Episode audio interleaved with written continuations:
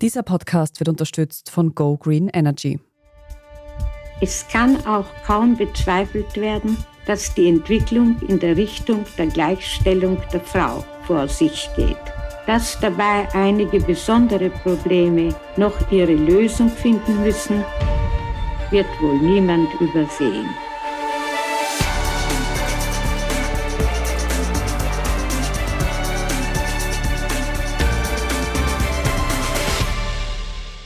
Willkommen bei Rätsel der Wissenschaft, dem Standard-Podcast über die großen Fragen der Menschheit. Ich bin David Rennert. Und ich bin Tanja Traxler.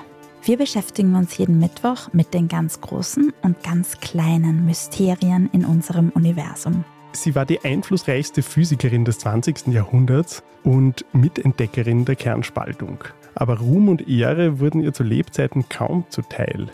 Wir sprechen heute über die österreichische Physikerin Lise Meitner und gehen der Frage nach, warum sie eigentlich nie einen Nobelpreis bekam, ihr langjähriger männlicher Forschungspartner aber schon.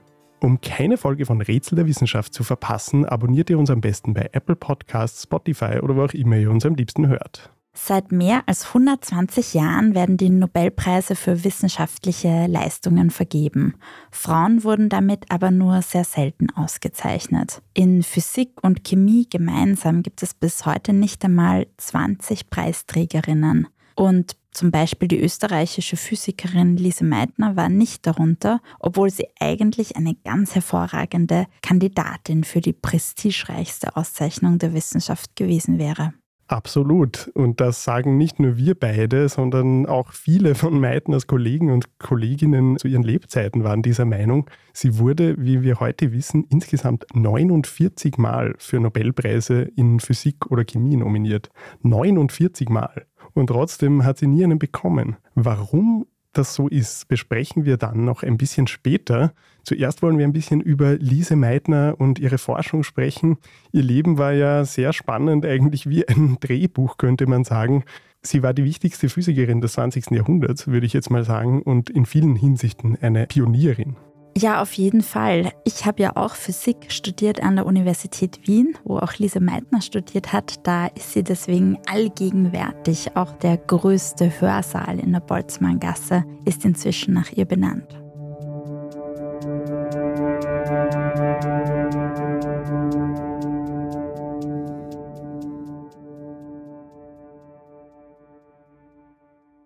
Elise Meitner wurde 1878 in Wien in eine jüdische Familie geboren. 145 Jahre werden das heuer im November sein. Tanja, wir beide haben ja gemeinsam auch vor einigen Jahren ein Buch über Meitner geschrieben. Du hast dich sehr intensiv mit ihrer wissenschaftlichen Arbeit befasst. Was sind denn für ihre Forschung die wichtigsten Stationen in Lise Meitners Leben gewesen? Lise Meitner war in Wien in der ersten Generation von Frauen, die überhaupt Physik studieren durften. Der Weg an die Uni war ziemlich steinig, weil als sie mit ihrer Schulpflicht fertig war, da waren Frauen noch nicht zugelassen für ein Studium. Folglich gab es keine Reifeprüfungsvorbereitungen für Frauen. Das heißt, im Gegensatz zu den Burschen mussten Lise Meitner und die anderen Pionierinnen, die dann in der ersten Studentinnengeneration ab 1900 waren, sich das im Eigenstudium großteils erlernen, den Stoff mit sehr wenigen Tutorstunden. Ich glaube, sie musste dann die Matura ja sogar in einem Gymnasium für Burschen ablegen weil es gab noch gar kein Mädchengymnasium oder geschweige denn ein gemischtes Gymnasium, wo Mädchen und Buben gemeinsam in die Klasse gehen konnten. Ganz genau, ja. Sie musste das als Externistin die Prüfung ablegen. Die meisten haben das nicht geschafft, aber Lisa Meitner und auch ihre höhere Schwester Gisela konnten diese Hürde nehmen. Und als Lise Meitner 1901 in Physik inskribierte an der Universität Wien, war sie gemeinsam mit einer zweiten anderen Frau, Selma Freud, waren sie überhaupt die ersten Physikstudentinnen in Wien. Also sie hatte da von Anfang an eine Pionierrolle, war dann auch die erste Promoventin, auch wieder mit Selma Freud gemeinsam, die in Wien eine Doktorarbeit in Physik machten als Frau. Ja, sehr beeindruckend.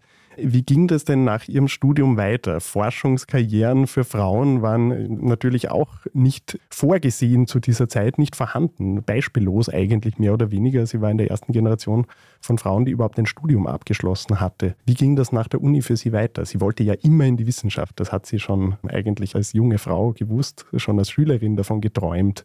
Ja, genau. Sie hat in Wien zwar einerseits schon ein wissenschaftliches Umfeld vorgefunden, was sie unterstützt hat. Also ihr großer prägender Lehrer war Ludwig Boltzmann und der war selbst ja auch mit einer Physikerin verheiratet, hat auch seinen Töchtern eine höhere Ausbildung ermöglicht, also war sehr progressiv für diese Zeit, was das Frauenstudium und die wissenschaftlichen Tätigkeiten von Frauen anging. Und Lise Meitner konnte auch nach ihrem Studienabschluss am Institut weiterarbeiten. Allerdings wurde sie dafür nicht bezahlt. Das war leider das Schicksal der ersten Frauen in der Wissenschaft, dass sie teilweise als unbezahlter Gast geduldet wurden an wissenschaftlichen Institutionen. Aber um wirklich eine Karriere zu machen, damals war nicht so vorgesehen für Frauen und auch nicht möglich. Die ersten Jahre ihrer wissenschaftlichen Tätigkeit hat ihr Vater Philipp Meitner ihr ermöglicht, indem er sie finanziell unterstützt hat. Sie hat dann ja auch deshalb Wien verlassen, weil sie nicht wirklich eine Zukunft für sich hier gesehen hat und ist schließlich nach Berlin gegangen. Dazu können wir Lise Meitner sogar kurz selbst zu Wort kommen lassen. Es gibt eine Tonbandaufnahme von ihr aus den 1950er Jahren, wo sie einen Radiovortrag gehalten hat und auch ein bisschen über diese Zeit gesprochen hat. Nach meinem Doktorat an der Wiener Universität bin ich zur weiteren Ausbildung nach Berlin gegangen. Dort gab es damals einen Kreis ungewöhnlich reger junger Wissenschaftler. Sie sind heute fast alle weltberühmt. Und in diesen Kreis wurde ich nach kurzer Zeit als zugehörig aufgenommen. Tanja, wer war denn dieses Umfeld in Berlin? Wer waren denn diese heute berühmten Wissenschaftler, die sie erwähnt, zu deren Kreis Meitner auch bald zählte in Berlin? Ja, das ist wirklich erstaunlich. Als sie 1906 nach Berlin übersiedelt ist, ist sie sofort innerhalb der ersten wenigen Wochen da in sehr einflussreiche Kreise hineingekommen.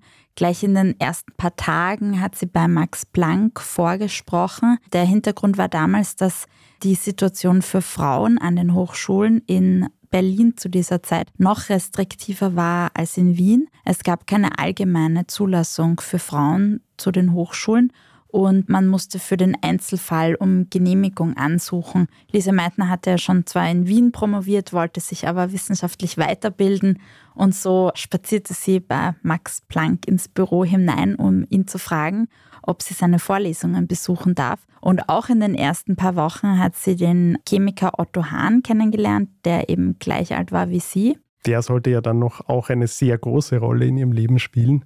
Allerdings, ja. Und da waren auch viele weitere, wie zum Beispiel der spätere Nobelpreisträger Max von Laue oder auch Albert Einstein, mit dem sie immer wieder persönliche Treffen hatte, wo es auch viele Briefe gibt, die wir uns im Churchill College in Cambridge ansehen konnten, wo ihr Nachlass liegt. Also ihre Korrespondenz und ihre Freunde und Bekannten damals, das war wirklich so das Who is Who der Physik und Chemie des frühen 20. Jahrhunderts. Berlin war damals halt auch wirklich eine weltweite Metropole der Wissenschaft und so war das wirklich ein sehr fruchtbarer Kreis, in den sie da hineingekommen ist. Meitner hat ja dann sehr bald mit Otto Hahn begonnen zusammenzuarbeiten, mit dem Chemiker. Die zwei haben sich wissenschaftlich sehr gut ergänzt und das gerade neu aufkommende, wissenschaftlich boomende Feld der Radioaktivität für sich entdeckt. Der Albert Einstein hat einmal über sie gesagt, die Lise Meitner ist unsere Marie Curie, also quasi die Deutsche. Sie war eigentlich Österreicherin, aber war dann eben in Deutschland. Wie ging das dann in Berlin für sie weiter?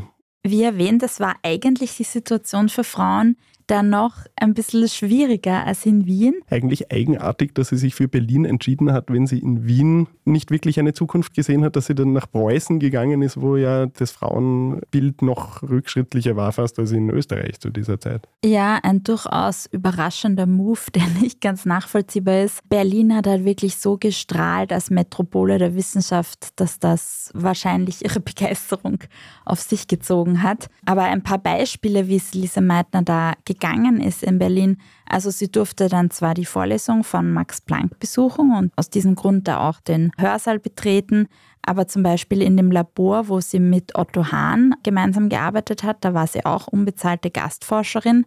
Der zuständige Ordinarius war Emil Fischer und bei dem musste Otto Hahn um Erlaubnis anfragen, ob die Lise Meitner da überhaupt mitarbeiten darf. Emil Fischer hat das genehmigt, aber nur unter der Auflage, dass sie das Labor durch einen Hintereingang betritt und nicht die anderen Studiersäle, also nicht die anderen Räume im Gebäude betritt, weil da waren eben die männlichen Studenten und die könnte sie ablenken durch ihre Anwesenheit oder wie auch immer.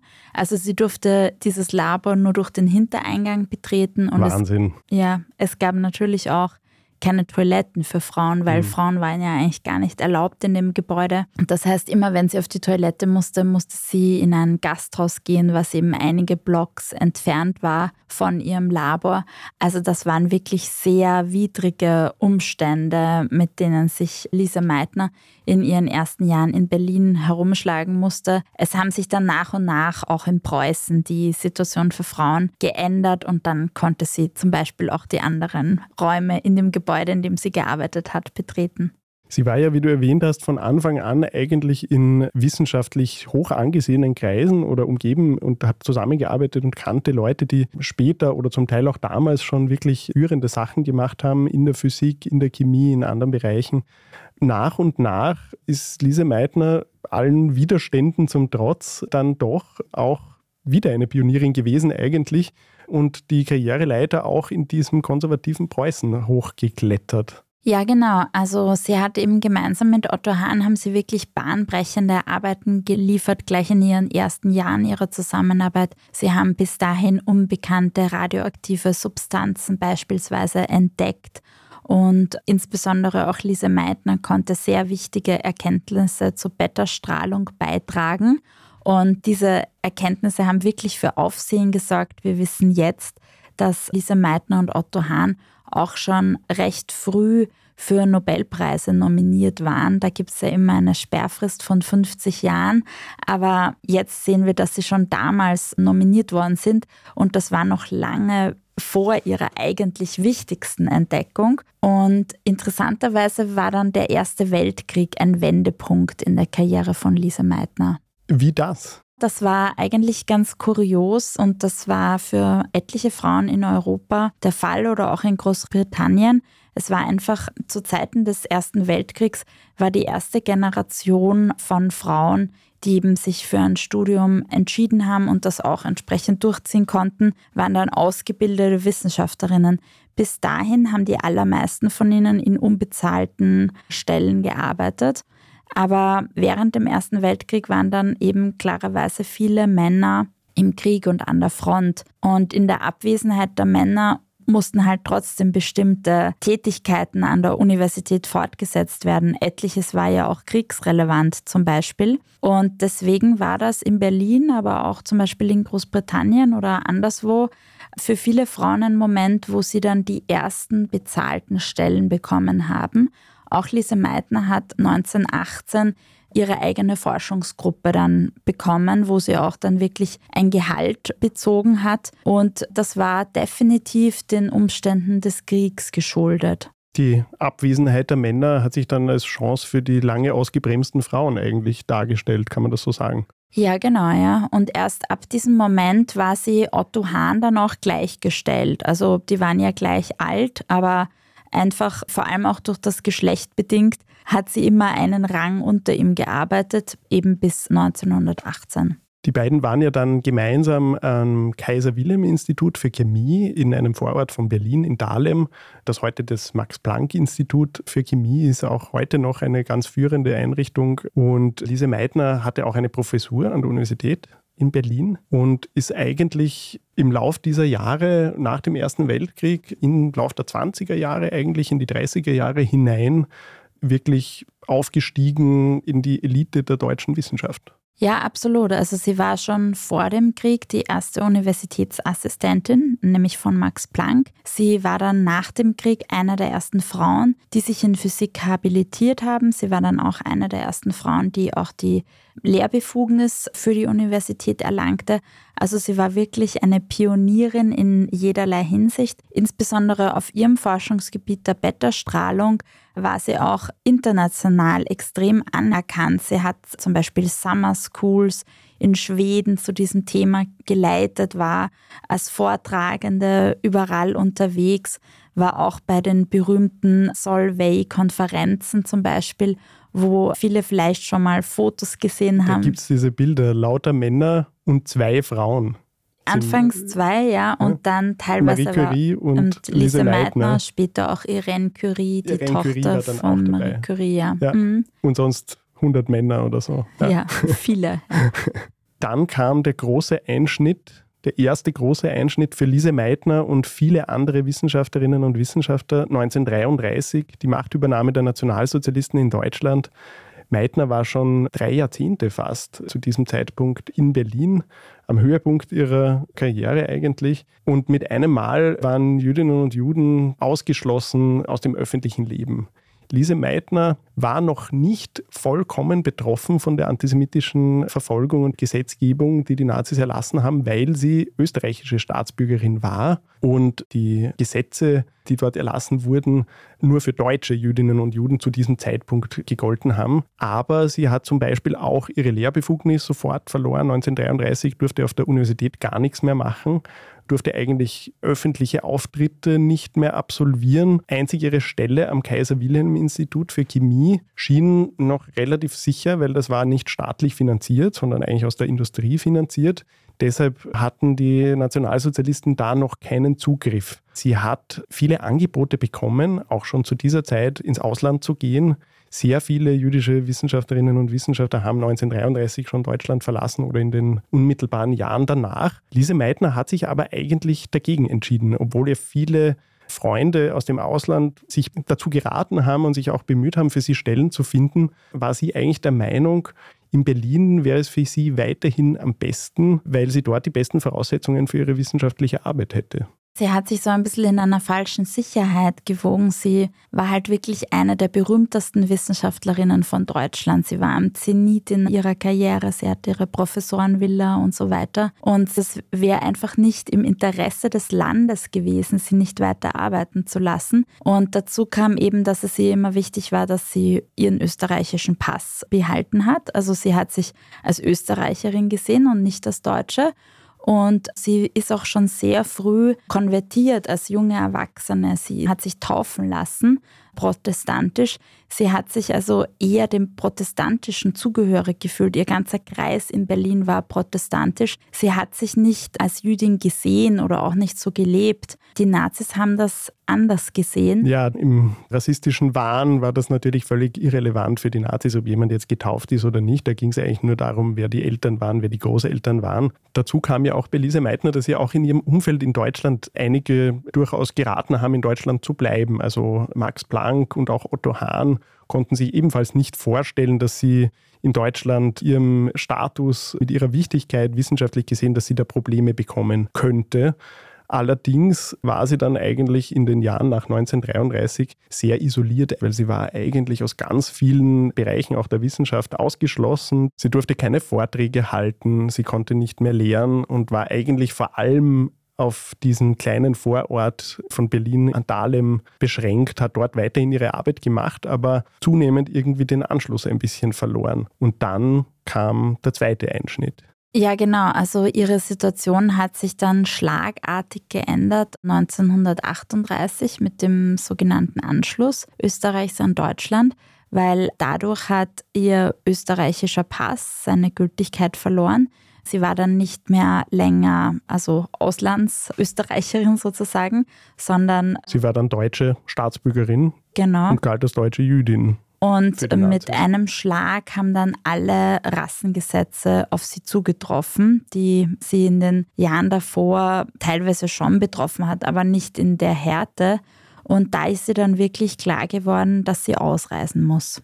Und dann hat sich herausgestellt, dass sie eigentlich nicht mehr ausreisen kann, weil es gab dann einen Erlass in Deutschland, dass als wichtig und bekannt eingestufte Jüdinnen und Juden, Prominente, Deutschland nicht mehr verlassen durften. Das heißt, eine Ausreisegenehmigung, die sie auch beantragt hat, wurde abgelehnt. Und mit Hilfe von Freunden in Deutschland und auch außerhalb von Deutschland, auch Otto Hahn hat sie dabei unterstützt, hat sie dann ihre Flucht illegal organisiert sozusagen und ist im Sommer 1938 dann eigentlich relativ abenteuerlich über die Niederlande und Dänemark nach Schweden ausgereist und hat Deutschland verlassen. In diesen ganz dramatischen Monaten ihrer Flucht und dann auch des völligen Neuanfangs in Schweden ist dann erstaunlicherweise aber ihre wichtigste wissenschaftliche Entdeckung gelungen.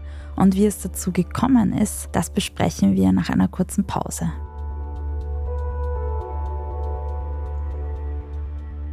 Wir sind gleich wieder da. Etwas Gutes für die Umwelt zu tun, ist manchmal leichter als man denkt, wie zum Beispiel durch den Wechsel zum richtigen Stromanbieter. Gib auch du dein Go für eine grüne Zukunft. Ganz einfach online, in nur drei Minuten zu Go Green Energy wechseln und von grünem Strom zum fairen Preis profitieren. Mehr Informationen findest du auf gogreenenergy.at.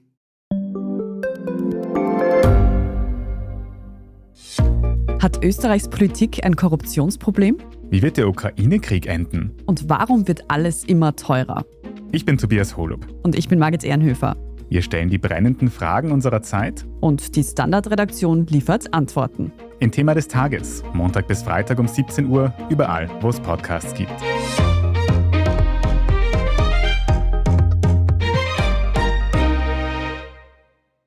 Ja, der große wissenschaftliche Durchbruch kam im Dezember 1938, wenige Monate nachdem Lise Meitner aus Deutschland geflüchtet ist. Was genau ist da passiert, Tanja? Die Vorarbeiten dafür waren schon viel länger und haben Lise Meitner und Otto Hahn eigentlich seit 1935 beschäftigt. Dieses Projekt war auch eins der Gründe, warum sich Lise Meitner in den Jahren vor ihrer Flucht so total in die Wissenschaft gestürzt hat und eigentlich ignoriert hat, was sonst so in Deutschland los ist.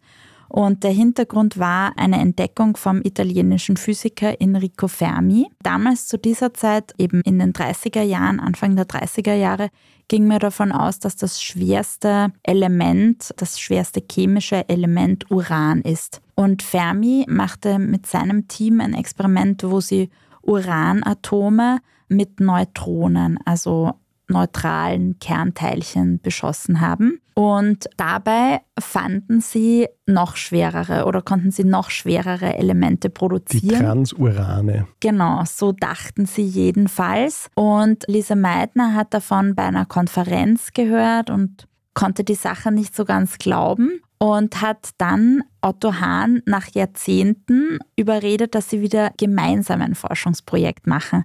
Die Jahre und Jahrzehnte zuvor hatten sie ja jeder ihr eigenes Labor. Sie hatten quasi getrennte Gruppen. Natürlich tauschte man sich aus, aber sie arbeiteten nicht gemeinsam an einem Forschungsprojekt.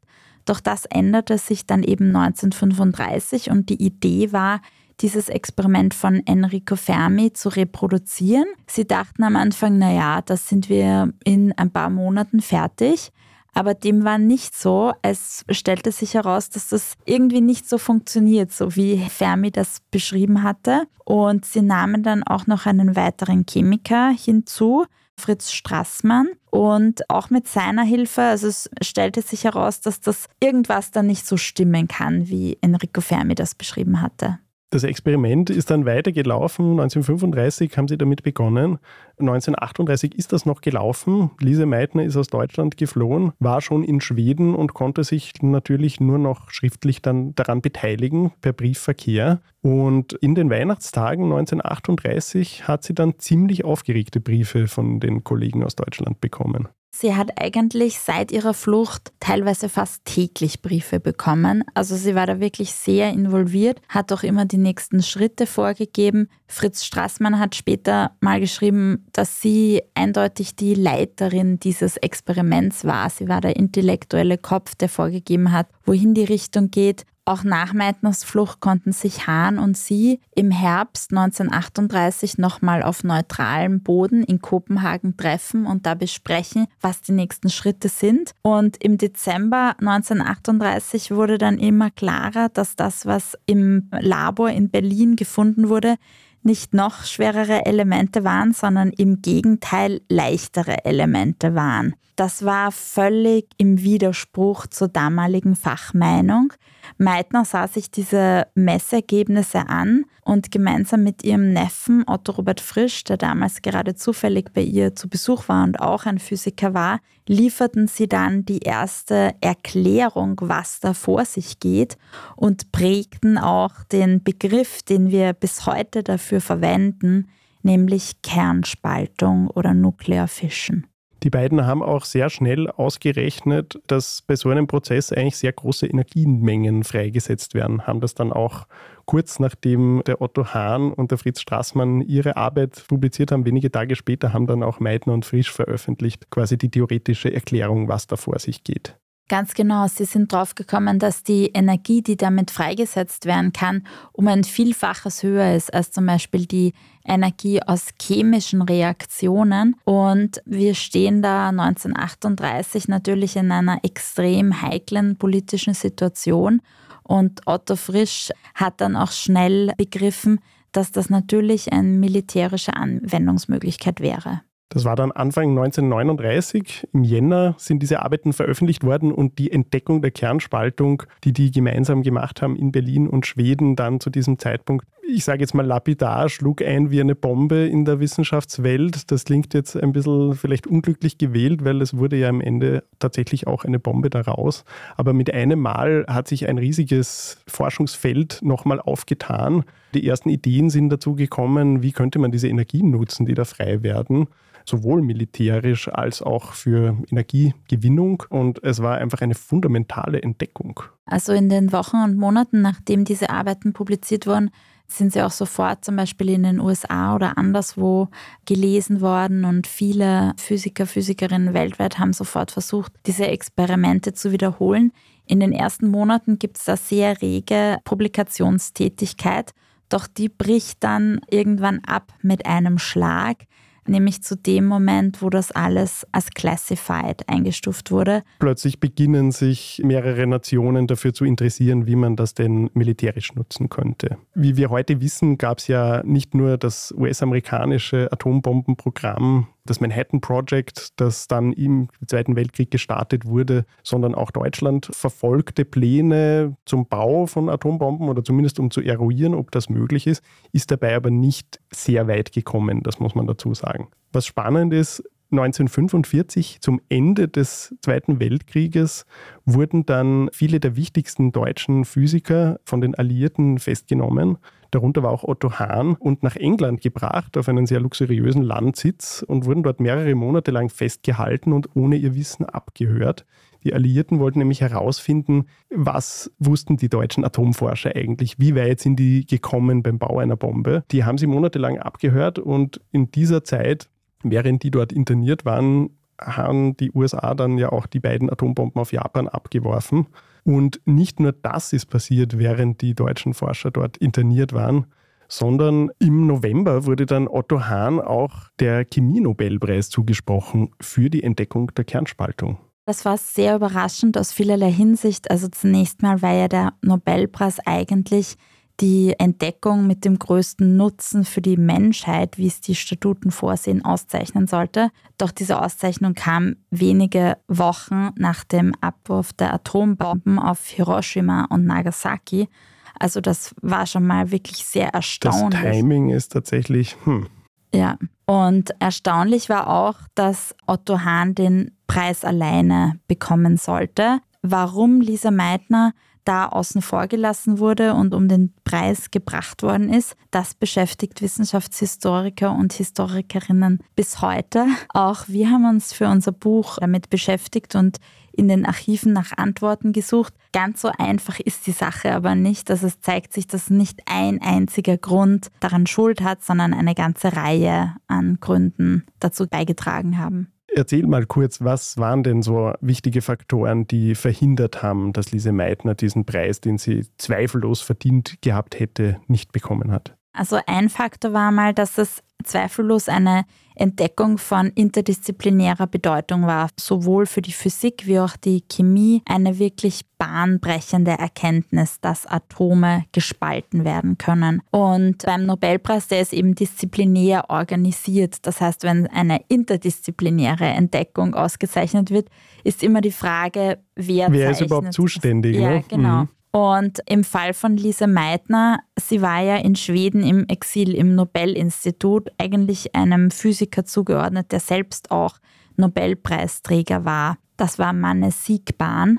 Und Siegbahn war in den entscheidenden Jahren auch Vorsitzender des Nobelkomitees für Physik. Und er hatte halt kein großes Interesse, dass er in seinem Institut noch eine Nobelpreisträgerin hat. Dann hätte er Räume, Labors hergeben müssen, Mitarbeiterinnen, Forschungsgelder, was auch immer. Sie wäre eine größere Konkurrenz für ihn geworden, kann man so sagen, ne? Ganz genau. Und mhm. zur gleichen Zeit hat er gerade seinen Sohn wissenschaftlich aufgebaut, der wenige Jahre später ebenfalls einen Nobelpreis kriegen sollte. Das heißt, der hatte kein Interesse an einem Physik-Nobelpreis für die Kernspaltung und hat, das kann man auch in Archiven nachvollziehen, diese Entscheidung, ob die Kernspaltung einen Nobelpreis bekommt, eher ans Chemiekomitee abgeschoben. Und die Chemiker haben sich natürlich für Otto Hahn zuständig gefühlt, der ja Chemiker war und sind zu dem Schluss gekommen, dass er der alleinige Nobelpreisträger sein soll. Da gab es etliche vielsagende Gutachten. Also zum Beispiel ein Gutachten hat hervorgehoben, dass Otto Hahn auch nach der Nobelpreisentdeckung noch viele wissenschaftlich wichtige Beiträge geleistet hat und dass das bei Lise Meitner nicht der Fall sei und dass deswegen sein Beitrag höher einzustufen ist. Das ist total zynisch, wenn man sich vor Augen führt, dass Otto Hahn ja einfach weiter Direktor in seinem Institut bleiben konnte. Lise Meitner aber sehr unzufrieden war mit ihrer Situation. Sie hatte in Schweden. Sie war fast 60 Jahre alt, als sie aus Deutschland flühen musste ne, und hat unter schwierigsten Bedingungen eigentlich in Schweden, erstens dort unter schwierigen Bedingungen angekommen und hatte auch für ihre wissenschaftliche Arbeit sehr schlechte Voraussetzungen. Ja, sie hatte plötzlich keine Mitarbeiter mehr. Sie musste alles selber machen. Sie hatte kein eigenes Labor. Sie musste, wenn sie ein Experiment machen wollte, bei anderen Gruppen fragen, ob sie da ein bisschen Laborzeit bekommt. Es waren wirklich ganz widrige Umstände, die sie auch sehr unglücklich gemacht haben. Jeder in Schweden wusste das. Ihr das dann auch noch zum Vorwurf zu machen als Argument, dass sie den Nobelpreis nicht verdient hätte, es ist auch eine absurde Argumentation, um eine in der Vergangenheit liegende Entdeckung zu bewerten, was denn seither passiert ist. Das haben allerdings nicht alle so gesehen. Wir wissen, dass Lise Meitner auch nach dem Nobelpreis für Otto Hahn immer wieder noch etliche Male weiterhin vorgeschlagen wurde für den Nobelpreis. Ein vielsagender Vorschlag kam erst 1961 dann vom polnisch-britischen Physiker Josef Rothblatt, der in seinem Vorschlag, in seiner Nominierung für Lise Meitner das so geschrieben hat ich zitiere, obwohl die Experimente, die zur Separierung und Isolierung der Spaltprodukte geführt haben, von Professor Hahn ausgeführt worden sind, ist es allgemein anerkannt, dass es Frisch und Meitner gewesen sind, die den Prozess als Kernspaltung erkannt und ihn richtig interpretiert haben. Frisch und Meitner sind daher die wahren Entdecker der Kernspaltung. Ja, also sie ist da wirklich übersehen worden. Ein Faktor, der auch eine Rolle gespielt hat, war nicht zuletzt eben, dass sie eine Frau war. Das sieht man zum Beispiel in einem anderen Nominierungsschreiben von Max Born, der sie mehrfach nominiert hat, aber in einem seiner Nominierungsschreiben ganz klar schreibt, so auf die Art, ich weiß zwar aus früheren Gesprächen, dass die Nominierung keinen Sinn hat, weil sie eine Frau ist, aber ich nominiere sie jetzt trotzdem noch einmal. Man muss sich vor Augen führen, eben die Nobelpreise sind ab 1900 vergeben worden. Gleich in den ersten Jahren hat Marie Curie einen Physik-Nobelpreis bekommen. Dann hat aber jahrzehntelang keine Frau einen Physik-Nobelpreis bekommen. Erst Maria Göppert-Meyer in den 1960er Jahren, da sind also knapp 60 Jahre dazwischen gelegen, obwohl es natürlich etliche Frauen gab, die wichtige Entdeckungen gemacht haben. Und Max Born schreibt das ja auch klipp und klar in seinem Empfehlungsschreiben für Lise Meitner in seiner Nominierung, dass es da offenbar einen sexistischen Bias gab. Was die Rolle von Frauen in der Wissenschaft betrifft und auch die Emanzipation von Frauen, hat Lise Meitner selber ja interessanterweise im Laufe ihres Lebens auch eine Wandlung durchmacht, könnte man sagen, eigentlich ihre Meinung auch stark geändert. Ja, das stimmt. Das ist ganz erstaunlich, dass sie eigentlich, wo sie noch relativ jung war und wo sie dann zum Beispiel schon Professorin war, dass sie nicht unbedingt andere junge Frauen unterstützt hat. Da gibt es einige Briefe, wo ganz klar hervorgeht, dass sie eigentlich skeptisch ist, was weibliche Wissenschaftlerinnen angeht. Also sie hat da so die sexistischen Stereotype ihrer Zeit reproduziert und nicht wirklich hinterfragt. Sie dachte einfach, sie selbst ist einfach eine Ausnahme und dass es aber nicht generell unbedingt Frauen so geeignet dafür sind für eine Karriere in der Physik oder in anderen Disziplinen.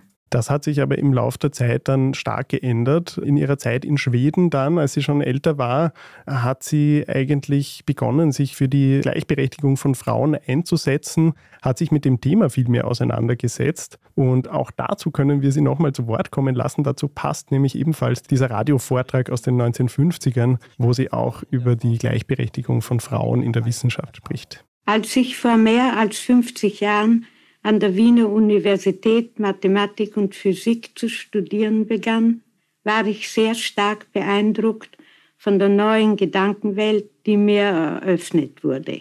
Die Frage, ob ich als Mädchen später die Möglichkeit haben würde, wirklich wissenschaftlich zu arbeiten, hat mich damals nicht ernsthaft beschäftigt.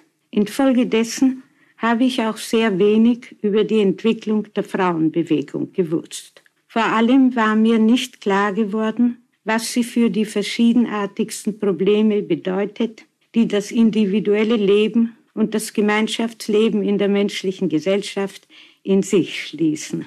Natürlich hatte ich das eine oder andere über die Frauenfrage gelesen, aber ich glaubte nicht, dass etwa ein Buch wie Der physiologische Schwachsinn des Weibes von Möbius, obwohl es von 1900 bis 1922 in zwölf Auflagen herauskam, oder das 1910 erschienene Buch von Max Funke Sind Weiber Menschen mit dem Untertitel Mulieres homines non sunt ernst genommen und widerlegt werden musste. Später habe ich begriffen, wie irrtümlich diese meine Auffassung war und wie viel Dank speziell jede in einem geistigen Beruf tätige Frau den Frauen schuldig ist, die um die Gleichberechtigung gekämpft haben. Inzwischen gibt es noch ein paar wenige weitere Nobelpreisträgerinnen, aber es ist noch viel zu tun, nicht nur bei den Nobelpreisträgerinnen, auch bei den Physikerinnen oder Chemikerinnen, die zum Beispiel auch Professuren bekommen in Österreich oder in anderen Ländern. Wer sich speziell für den Fall Lise Meitner genauer interessiert, dem empfehle ich jetzt einfach ganz frech nochmal unser Buch. Das heißt Lise Meitner, Pionierin des Atomzeitalters und ist 2018 im Residenzverlag erschienen, ist 2019 zum Wissenschaftsbuch des Jahres gewählt worden. Mit dieser frechen Eigeneinschaltung gebe ich schon wieder Ruhe für heute. Damit sind wir nämlich mit dem heutigen Podcast zu Ende. Wir bedanken uns fürs Zuhören und freuen uns, wenn ihr nächste Woche wieder dabei seid bei Rätsel der Wissenschaft. Jeden Mittwoch überall, wo es Podcasts gibt. Ich bin David Rennert. Und ich bin Tanja Traxler. Diese Folge wurde von Christoph Neuwirth produziert. Bis zum nächsten Mal. Ciao, bis dann. Nach meinem Doktorat an der Wiener Universität bin ich zur weiteren Ausbildung nach Berlin gegangen. Dort gab es damals einen Kreis ungewöhnlich reger junger Wissenschaftler. Sie sind heute fast alle weltberühmt. Und in diesen Kreis wurde ich nach kurzer Zeit als zugehörig aufgenommen.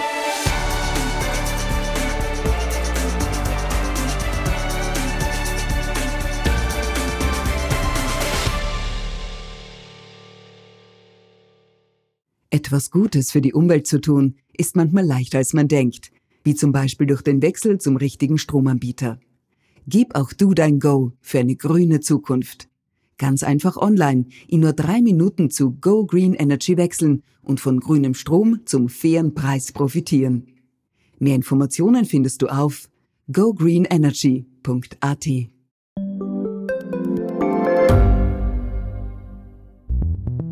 Wie können wir die Erderhitzung stoppen? Wie verändert künstliche Intelligenz unser Leben? Und wann wird nachhaltiges Reisen endlich einfacher? Um diese und viele weitere Themen geht es im Podcast Edition Zukunft und Edition Zukunft Klimafragen. Ich bin Alicia Prager. Und ich bin Julia Beirer. Wir sprechen über Lösungen für das Leben und die Welt von morgen. Jeden Freitag gibt es eine neue Folge, überall, wo es Podcasts gibt.